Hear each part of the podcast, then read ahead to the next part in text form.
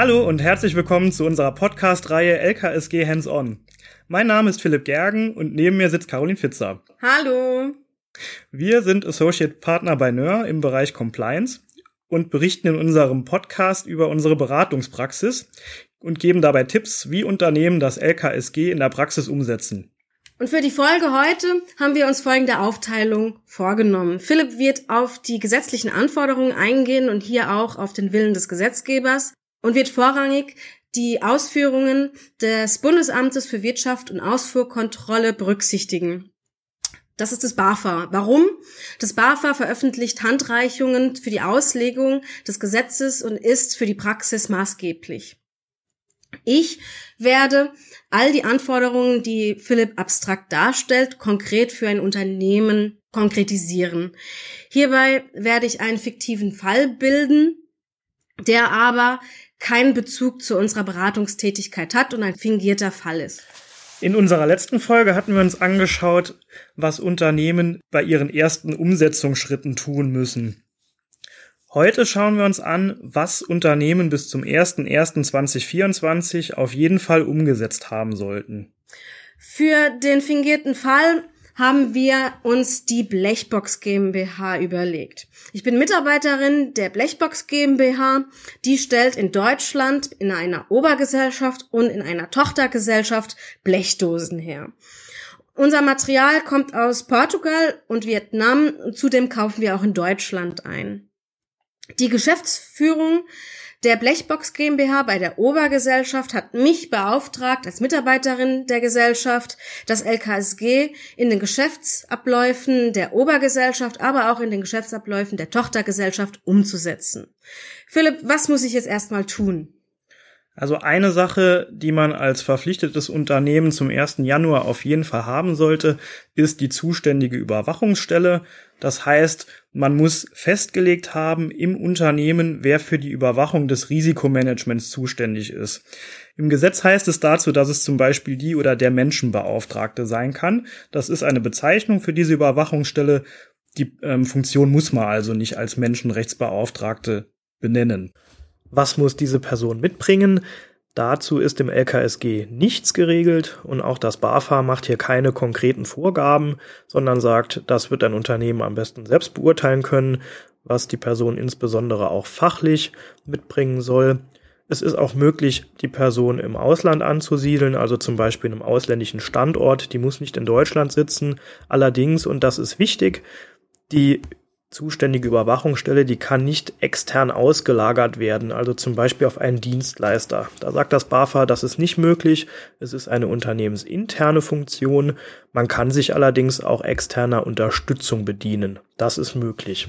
Allerdings sollte es eine Person sein, die das Unternehmen sehr gut kennt weil als Überwachungsstelle muss man ja dann auch beurteilen können, ob die Abläufe, die im Unternehmen implementiert sind, so Sinn ergeben und die Anforderungen an das LKSG erfüllen, also insbesondere angemessen und wirksam sind.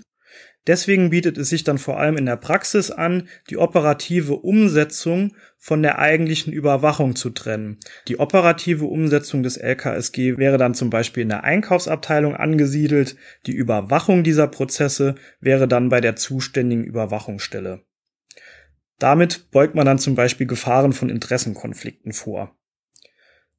In der Gesetzesbegründung steht auch drin, dass man die zuständige Überwachungsstelle am besten direkt der Geschäftsleitung unterstellt. Das ist eine Empfehlung, keine zwingende Vorgabe, aber in der Praxis wird das sehr oft gemacht.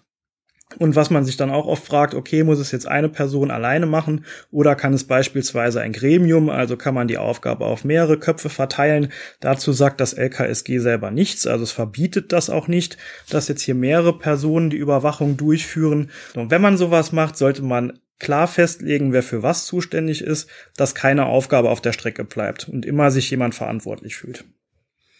Für die Blechbox heißt das also folgendes. Unsere Strukturen sind sehr einfach mit in der Form, dass wir nur eine Obergesellschaft und eine Tochtergesellschaft haben. Wir haben uns daher dazu entschieden, Martina Müller als Menschenrechtsbeauftragte zu benennen. Aktuell ist diese bei der Rechtsabteilung angesiedelt, die war aber vorher in der Einkaufsabteilung. In der Einkaufsabteilung hat sie vorrangig allgemeine Geschäfts Geschäftsbedingungen geprüft und kennt daher die gesetzlichen Anforderungen rechtlich, aber vor allem auch unsere eigenen Geschäftsprozesse und Einkaufsprozesse.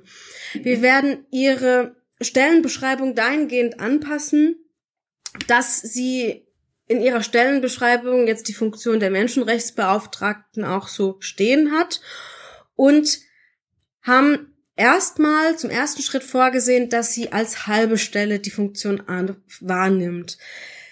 Wir können uns aber vorstellen, dass wir die Stelle auch noch erhöhen werden, so dass sie möglicherweise künftig, ich kann mir nämlich vorstellen, dass hier einiges an Arbeit noch kommen wird, ähm, als volle Zeitkraft die Tätigkeit wahrnehmen wird. Wir werden Frau Müller, also Martina Müller, auch extern schulen lassen, so dass sie weiß, was zu tun ist. Und jetzt frage ich mich aber, was hast du ja auch schon gesagt, weil sie ist eigentlich ja beim General Counsel angebunden. Ich kann mir aber vorstellen, dass wir sie für die Funktion der Menschenrechtsbeauftragte direkt auch an die Geschäftsleitung bilden und anbinden müssen. Stimmt das? Ja, also das bietet sich in der Praxis durchaus an, ähm, gerade weil es in der Gesetzesbegründung auch empfohlen wird. Man muss es nicht zwingend machen, aber es ist durchaus sinnvoll, weil man dann einen direkten Berichtsweg der ähm, zuständigen Überwachungsstelle in die Geschäftsleitung hat. Und was man da auch berücksichtigen sollte, diese zuständige Überwachungsstelle muss nach dem Gesetz regelmäßig der Geschäftsleitung sowieso berichten.